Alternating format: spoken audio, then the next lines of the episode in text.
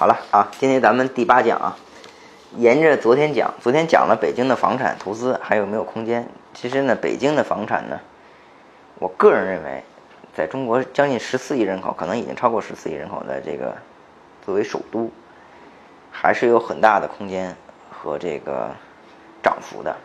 那对于我们来讲呢，如何挑选房子？这个这期主要讲如何挑选房子啊，因为昨天讲的比较概述。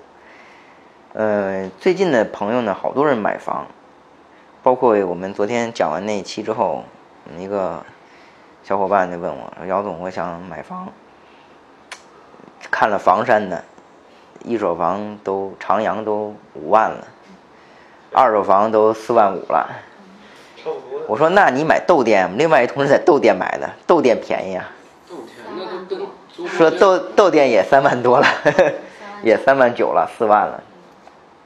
后来我就他说你要能看看那个链家，上面全是二手房的价格更贵。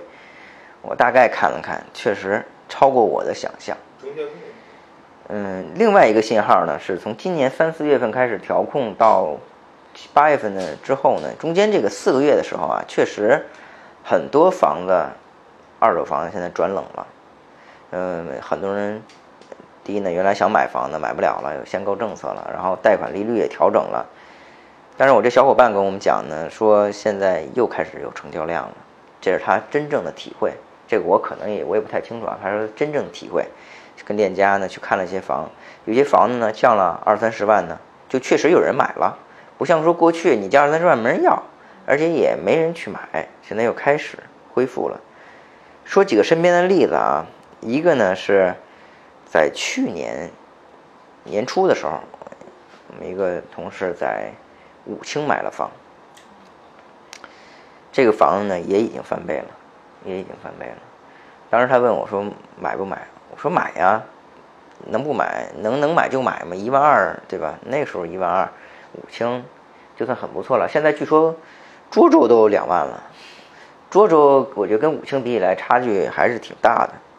那房子能不能买？第一呢，在全中国来讲呢，我认为京沪穗、京沪穗这些大城市、一线城市是一定可以买的。那买的多远和偏远呢？你比如说我，我说在北京买呢，有人说那我在怀柔买一套行不行啊？我在延庆买套行不行？我觉得可以啊。为什么不可以呢？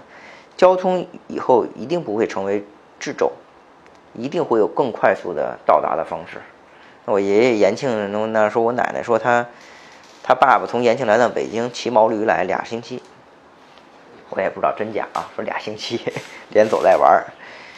那那时候不就相当于延庆那地方，就跟现在去趟去趟，我觉得去趟蒙古都比那时候远是吧？然后可能可能这个交通永远不会成为问题。就在以前呢，很早以前，别说多了，呃，两千零四年左右的时候，天通苑。我那时候我从前门坐一个叫八幺八还是八零八，我忘了啊。去到天通苑两个半小时，堵车吗？就是你走北京所有繁华的地方，你能听说的繁华的地方，比如王府井，对，搞王府井，嗯，所有的繁华地方他都走一遍。但现在呢，你坐地铁，哎，可能四十分钟，从前门到天通苑，四十分钟肯定能到了。这一下子缩短了大量的时间，缩小了大量时间，所以距离一定不是问题。第二呢，这个购买房一定是这个居住属性是第一位的，其次才是投资属性。那居住属性对于所有人来讲呢，比如我现在住一个两居室，那么有孩子之后呢，想住一三居室，说又想让老人帮着照顾照顾，是不是弄个四居室，是吧？所有人一定是居住属性占第一位的，投资属性是第二位的，这两个并不矛盾。当你买一套房的时候，一定考虑的第一个问题是什么？我这房子卖给谁去？所以你会发现一个二手房变化的一个特点啊，就在北京来讲，过去是小户型单价高，现在是大户型单价高，这个很大的一个区别。比如说一个小区原来有九十平米和一百四十平米两种户型，当时你买的时候呢，九十平米单价呢可能是一万，这个一百四十平米的房价可能是九千，但是现在恰恰调过来了。大户型价格单价高，小户型单价低，说明什么？说明当年很多人因为国家的七零九零政策，啊，七零九零政策知道吗？七零九零啊，就是九十平米以下的房子要占百分之七十的面积，要占套数。比如这小区一一千套房，九平米以下的要七百套，哎，九十平米以上的三三哎三百套，这导致什么问题呢？这买这个九十平米以下的这七百套房的人呢，将来都需要换更大的房子，就导致了这个九平米以上的房子呢需求量旺盛。所以说，现在的大面积房和改善性需求的房子是主流。这就是为什么国家每一次政策我们要反向去思维的时候，国家过多的那时候去想说增加小套型的面积，为什么让供应供应量增加，让所有人能先有房住，这个是它的目的。但是我们看到，我们买套房五年之后、八年之后、十年之后要去卖掉的时候，我们怎么去出手？如果你是九平米以下的房子，你竞争是跟七百套房子去竞争。抱歉啊，我怎么手机还没有关机？如果说你是要九十平米以上的房子，你只有三百套房跟你去竞争，那就完全是不一样的概念了。所以对我们而言呢，我们选择房子呢，一定选择趋势，选择趋势。买一套房的时候，考虑未来这房子卖给谁，这是我们第一要务。呃这个挑选房子区位啊，区位一定选择呃地铁沿线。呃，现在所有的二线城市、三线城市，包括三线城市，我看都开始修地铁了，很多在修地铁。地铁一定是我们考虑的第一要素。这个地铁的沿线，有人说地铁多远算地铁房？这是一个很好的问题。是你出来就是地铁，还是说我走十分钟、走二十分钟叫地铁房？在我看来呢，走路五分钟到十分钟的房子是最好的，因为第一你远离这个。嘈杂吵闹，比如我就在这个地铁边上，对啊，你很嘈杂，人流量很大，这个是居住环境会变差。第二呢，这周边还会有黑车呀、黑摩的呀、什么小商贩呀，对吧？你这个是不太适合居住的。但是你走路五分钟，咱说按正常人走路啊，咱不说你大长腿一米八五以上的人走路，正常人走路走五分钟的距离呢，可能也就是两三百米，对吧？四五百米。这样的一个规模，我觉得，呃，在两百米到五百米之间的这个小区门口啊，小区门口，咱只说小区门口是最好的，因为你既远离了这个地铁，你又远离了商贩，但是你呢，经常走路呢，你还能走两步，这个也是好的。我觉得这个距离是最好的地铁房，而现在来看，这种地铁房的价格会高于两端的，呃，更离地铁的和更远离地铁的。咱们的地铁跟西方的地铁还有点区别，比如香港，大家去过香港或者去过东京、大阪这种城市，它的地铁上方和地铁周边呢是什么？是商场，没有什么住宅，你很少看到真正的住宅，没有住宅。我觉得香港和日本的这些借鉴呢，我觉得借鉴意义远大于欧美啊，因为第一，我们都是东亚人，就是同根同源，都比较相似；第二，人家经过这么多年的发展呢，一定是有我们借鉴意义的。那它一是商业区比较丰富，住宅很少，所以一定是要稍微远离一点，这个是借鉴意义。那在这个过程中，地铁房我认为是对于大多数人来第一选择的一个要务。第二个选择是什么？就是配套。有人说配套什么？幼儿园、小学、中学，我觉得最需要考虑是幼儿园和小学。为什么呢？幼儿园和小学一定要接送的。你说孩子去一个上个幼儿园，你开车开出半小时去，你说？孩子也受苦，你自己也受苦，就是一定是在走路范围内能到达，最好本小区内有个幼儿园，或者有个小学，这就确保了你孩子一定有幼儿园上，一定有小学上，这是一定的。那你小配套在本小区，你还不让本小区的人上学，那我觉得这个有点太不近人情了。这个是最好。到初中不用考虑，为什么？北京小升初的时候，这个划片排位，各种各样的选优，它的这个规则经常会变。你很难去左右它，而且孩子到了初中，他也长大了，他可以完全自己去上学了，哎，这个是好事儿。所以，幼儿园和小学需要考虑，这个中学呢，就我觉得就不用去考虑了。这个商商场啊、超市啊，更不用去考虑。为什么？第一，我们有万能的这个外卖啊，万能的京东、万能的淘宝，你随便随便买东西都很方便。那就算你想去逛个超市、逛个商场呢？嗯，你地铁沿线、地铁周边呢，肯定也会有这样的商业配套，所以也不用去太多考虑。那这两个是我认为呢比较重点去考虑的。有人说，那我是考虑现在就有的呢，还是未来有呢？尽量考虑未来有，为什么呢？未来有一定是价格相对比现在便宜。比如我旁边就是一个大悦城，那你放心，你价格一定比另外一个地方未来两年盖一大悦城的价格要高，这是一定的。但是呢，这个大悦城对你来讲有多大帮助呢？帮助不大。所以呢，你选择一个未来有前景的地方去选择这小区，这是我认为的啊。那挑选房子。区位呢，在北京来讲呢，我觉得哪个区位都可以。其实从我的角度讲，那个机会，比如说上期讲的，我是做 IT 的，那我可能工作机会在中关村啊，在海淀可能更多一点，那我就尽量在海淀或者回龙观、昌平啊这些地方去买。那我有钱我就买海淀，没钱我买昌平，对吧？那我往北边买肯定不会错。如果我在金融街上班，那金融街很多单位要搬到丽泽，丽泽商圈西南三环，那我就往长阳、房山去买。往丰台去买，这一定是没错的。那如果我做金融的另外一块，我做私募股权基金，我做这个民营的，那我就在 CBD 地区，那我就往通州去买，往亦庄去买，这个也是没错的。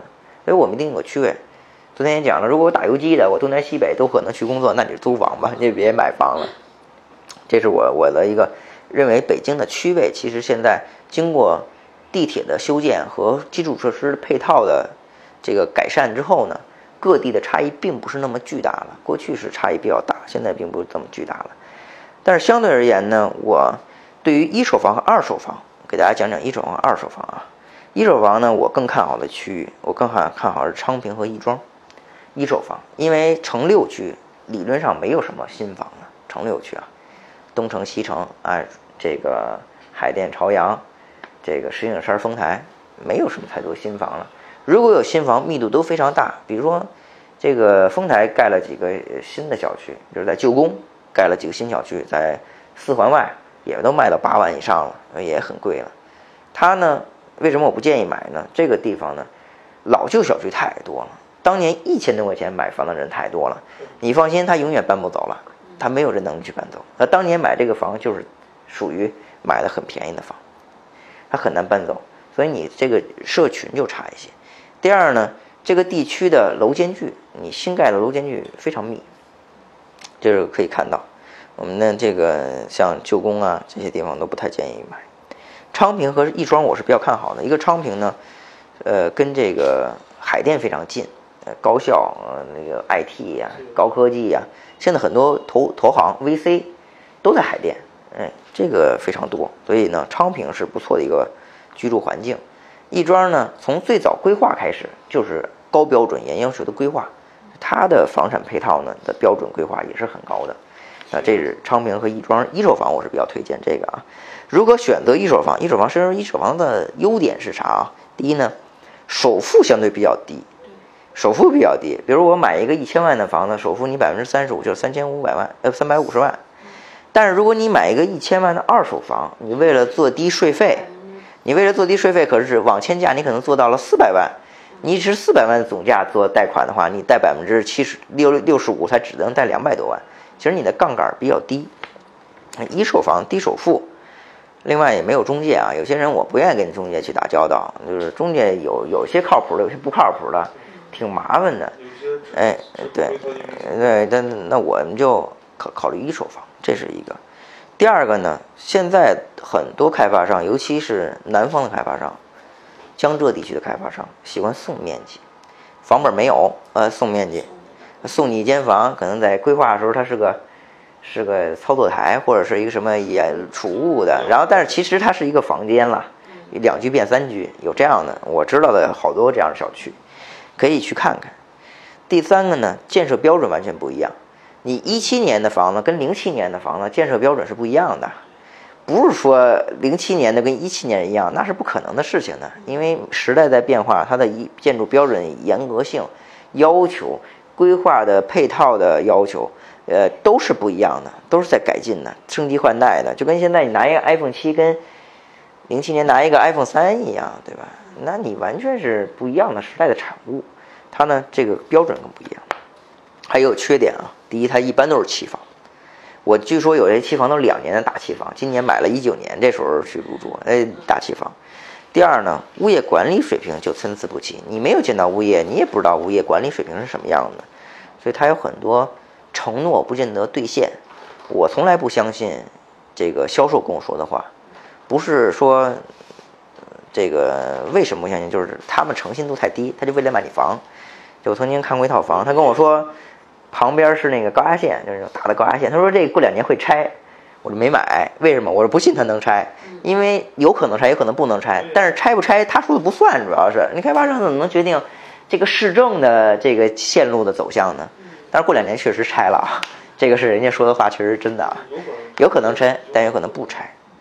有人说那个看的时候这是个绿化，说这是个绿化，后来过两天盖一楼，人家你说你怎么办呢？人改规划了，呃，也经过这个规划设计院的审批都有，所以我们呢选择一手房有一定风险，所以在一手房选择的时候呢，尽量选择小区的中间位置，别选择两边。如果选择两侧呢，尽量选择旁边是道路的。道路它不会拆呀，你市政道路怎么拆呀？不要选择旁边是个大坑，哎，这地方是个现在还是个蛮荒之地，那很有可能是盖个楼，你也不知道什么东西，盖个什么垃圾处理厂啊、焚烧厂啊，都都很正常。我其实最经典的就是东东坝那边曾经去抗议说建了一个垃圾处理厂，其实我觉得这个没有意义去抗议，因为这个是城市配套，对吧？又不是为你一家用。那你说不在你们家小区旁边，在谁小区旁边？人家小区这是规划也在这儿，你没看规划赖谁去？我觉得很多的，对很多配套的这个，对这是短板啊。这刚才的优点和缺点都说了。那刚才说的一手房呢，选择什么样楼层？其实这个跟二手房也有点像。一手房尽量选择口碑好的开发商，这口碑好不见得央企就口碑好啊，大家一定要要要明确啊。说我要选一央企的。那就口碑好吗？那也不一定，一定选择长期做品牌的。比如说我我也不是做广告啊，比如说像金茂金茂系列，人就是做得好。金茂府啊，金茂悦，这是中化集团的。那还有一些比较高端的，比如说这个呃中海，中海做的也不错，中海的整个的口碑做的也不错。民营的几个做的不错呢，金地做的不错，万科呢做的中等水平，万科做的中等水平。万科的房呢，没有太大的缺点，也没有太大的优点。万科是这样，品质保障的比较好。你说它那多大优点、多大缺点？选择大开发大的开发商，对于你未来卖房绝对是有帮助的。这些大开发商跟政府的议价也是有一定的议价权的。比如说你这给我配套一些好的小学，是吧？你发现金茂配套全是北京小学分校，然后呢，它会有一些溢价权，对吧？这个还是可以的。另外还有一些擅长做商业地产的。比如中粮，中粮做小区的时候，经常会配套什么大悦城，什么这个在顺义有个祥云小镇，专门配套商业。人家呢配套商业不是杂七杂八一些烂品牌配，人家配一线品牌。所以呢，这个可以考虑一些这样。比如我就喜欢逛街，我特别喜欢逛街，你就专门找这种开发商，那去买房。要说我就喜就觉得这些都不重要，就是配套学校重要，那你就买这个金茂系列，人家就专门配套好的小区。我们呢是有选择性的。二手房，说说二手房的这个优点啊，最简单的，这房子在这儿呢，摆着呢，非常直观，你看到什么样就是什么样。这房本写九十平米还写一百平米无所谓，就这么大，你看个清清楚楚。你也别说这个怎么觉得偷面积了，觉得怎样？没有，你看到什么就是什么，这是一个。第二呢，这个，呃，我们可以看到它有很多的呃配套，你可以看得很清楚了，比如小学也好。有什么这个幼儿园也好，都很清楚了，就在这儿，对吧？你可以去问问物业这个入学怎么入学啊？包括这小学，你可以去问入学是不是这个划片儿，你可以就很直观，并且呢，教大家挑二手房有一个，我们以前好早以前十多年前，我给人给《经济观察报》写过一篇文章，那时候说是十二三年前，说怎么挑二手房，说呀，你就看两样，一看保安，一看地库，这保安啊，全歪瓜裂枣啊，你放心。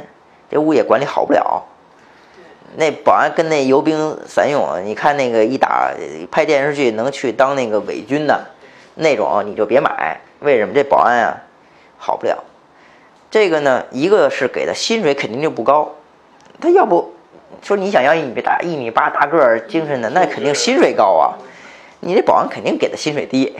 第二呢，他肯定是这个想通过其他方式去拿油水。比如说你这个停车时候要你点钱呀，你这个物业时候修点东西管你要点钱呀，一定是这样的。我会发现我那天去，一定是以小见大的，所以看保安第二看地库，地库是什么原因？地库如果这个地面呢很亮晶亮晶晶的呀，这个做的很好，不坑坑洼洼呀，这个也没四处漏水啊，也没闷热，也没潮湿，说明什么？它通风一定做得好，设备一定好，然后呢，它这个材质用的也好，因为那个地面是汽车老碾压，就算它可能坏了，它会物业会给你维修。所以说呢，你会发现地库好的小区，一般的建设品质都是好的小区。看这两点就够了。大家去这小区一定注意，你跟二手房中介带你去看房时，进小区时候你看看保安，或者你跟保安打个招呼，说个你好，你看他回不回应你。他回应你好，他一定是好的保安。然后呢，你去地库，我说我去看看车位有没有车位，去地库看一眼你就知道了。你不用看这个房屋，因为它有很多隐藏的东西，比如说管道，你看不见；比如有一些这个建筑材质你看不见。哎，这个看脸上就看出来了，这个两样啊。第二呢，这个选楼层，所以一手房、二手房这都一样的啊，我说选楼层。呃，高层房呢，尽量选择三分之二以上的。采光和通风会好一些，采光和通风会好一些。第二呢，你选择低密度楼房呢，比如六层以下的，如果没有电梯，你的公摊会小很多。所有有楼梯、有电梯的公摊一定会，呃，这个使用率不会高于百分之八十。就比如说我这有电梯的房子，一般都是百分之七十五到百分之七十八的一个使用率。对，一百平米得七十五到七十八。如果你是六层的房子没有电梯，基本得房率能百分之九十以上，这是一个比较大的区别啊。呃，另外呢，选择面积呢，不要选择九十到九十五或者一百四到一百四十五的，这是一个很有意思的一个事情。这个政府调控特别喜欢用九十和一百四，我是不知道为什么。就比如九十平米，你买一八十九平米和买一九十平米的，你交的税可能是一个百分之一和一个百分之一点五，差零点五。你别小瞧这零点五，可能差好几万块钱。然后一百四跟一百四十九，一百四和一百三十九之间差一平米，但是你呢感受不出来啊，你实际住进感觉不出来。但是这税费呢可能就差异了。那我们买房呢，尽量小选择九十到九十五，一百到一百一百四到一百四十五的。好的开发商做房子，他绝对不会做这个面积的房子，他要做呢就做八十九的，要么就做一百三十九的，他不会做这个之间的。你会发现很明显的，超过一百四他会做到一百一百五、一百七、一百八。这个是税费的不一样啊，嗯，再说说这个这个如何选这个房子跟嗯那个叫什么这汇率的关系。我曾经说做过一写过一个微博呃微信，说这个汇率保楼市还是保汇率，这个我加一点东西啊。其实楼市跟汇率没有必然的联系，但是很多人可能把房子卖了，他就换成钱去移民了，有人特别好多。文章会写，比如说卖掉北京套房移民美国，让孩子享受美国式教育，好多这样的，这和呢就有一定联系了。但是我认为呢，如果现在你把房子卖了，你也不见得能换得出那么多外汇，因为在外汇管制从合法的角度来换外汇呢，基本上你不可能的。那这个呢要慎重，要慎重。那我们看到这个房子啊，有人说这个可投资资产。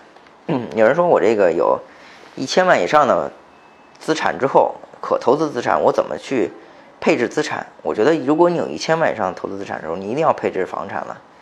你用杠杆配置房产，拿出三百万到五百万作为首付去配置一套房。这套房呢，你考虑一定要考虑卖点。这套房我卖给谁？这个一定要考虑配套教育、配套商业、配套地铁这些所有的配套。那。另外呢，有人说我是不是可以买一套这个旅游景区，比如三亚、丽江这种地儿买套房？但我觉得挺贵的，三亚也已经两三万了啊，就是我觉得不值得去购买这种，因为你分时度假，大量的酒店和酒店式公寓都超额超饱和的，没有必要再去这种地方去竞争、去拥挤竞争。今天说了挺多关于采购房子啊，刚才说二手房，少说一句啊，二手房呢，嗯。也有缺点啊，中介是一个最大的缺点，我觉得，中介一个中介费比较高，第二中介呢只会说优点，促进你没真话，促进你这个成交，嗯，这个是一个。另外呢，这税费比较高，有时候呢差个百分之二十的个税就能查出去你比如一百万差着二十万，你要五百万呢，差一百万税，光个人所得税你要交一百万，我觉得也确实太高了。还有一个是不确定因素，比如是不是有户口，里边有这房里有户口，人不迁走怎么办？打官司，好多的麻烦事儿。还有这是不是有财产的划分？比如夫妻俩离婚了，这财产被偷偷卖了，哎，这都是。还有一个问题，是不是他做了二抵、三抵？说银行叫一抵，第一次抵押，二抵抵给互金公司了，抵给小额信贷担保公司了，这帮都是都是好多都是社会闲散人员的干的公司啊。你经不住骚扰，好多事儿这种二抵是不是二抵？二抵呢不在征信，不在房本中体现，你如何去查证？这都很难。我说这个呢，所以有一定的风险，就是一手二手嘛。今天讲北京的房产啊和升值空间，我总结一下啊，房产呢，我个人认为，北京的房产是值得长期持有的。它的持有，比如你持有过去呢，你可能短平快，持有一年两年就卖掉。但是我现在看呢，我希望呢，如果你想投资房产，持有五年到十年。这个投持有五年到十年呢，一个呢规避一定的税费，第二呢这个相相应的配套也比较全面一些，第三呢，你在这个升值空间上呢，我个人认为一定超过你的五年定期或五年国债，综合一年有个百分之十到百分之十五的收益不成问题。比如一千万的房子，呃，综合就是这不是复利啊，比如百分之十五，那就是五年就百分之七十五。就是百一百一千七百五十万，我觉得是可能的、可行的。但是如果你还有一个杠杆，那你的翻倍率肯定很高了。就比如说我能用杠杆百分之三十五的投资，那你想你这个一年可能就是翻倍的，你可能五年之后你投的本金就已经是翻了一一点五倍。我觉得这个投资房产还是不错的一个选择。今天呢就跟大家分享到这儿。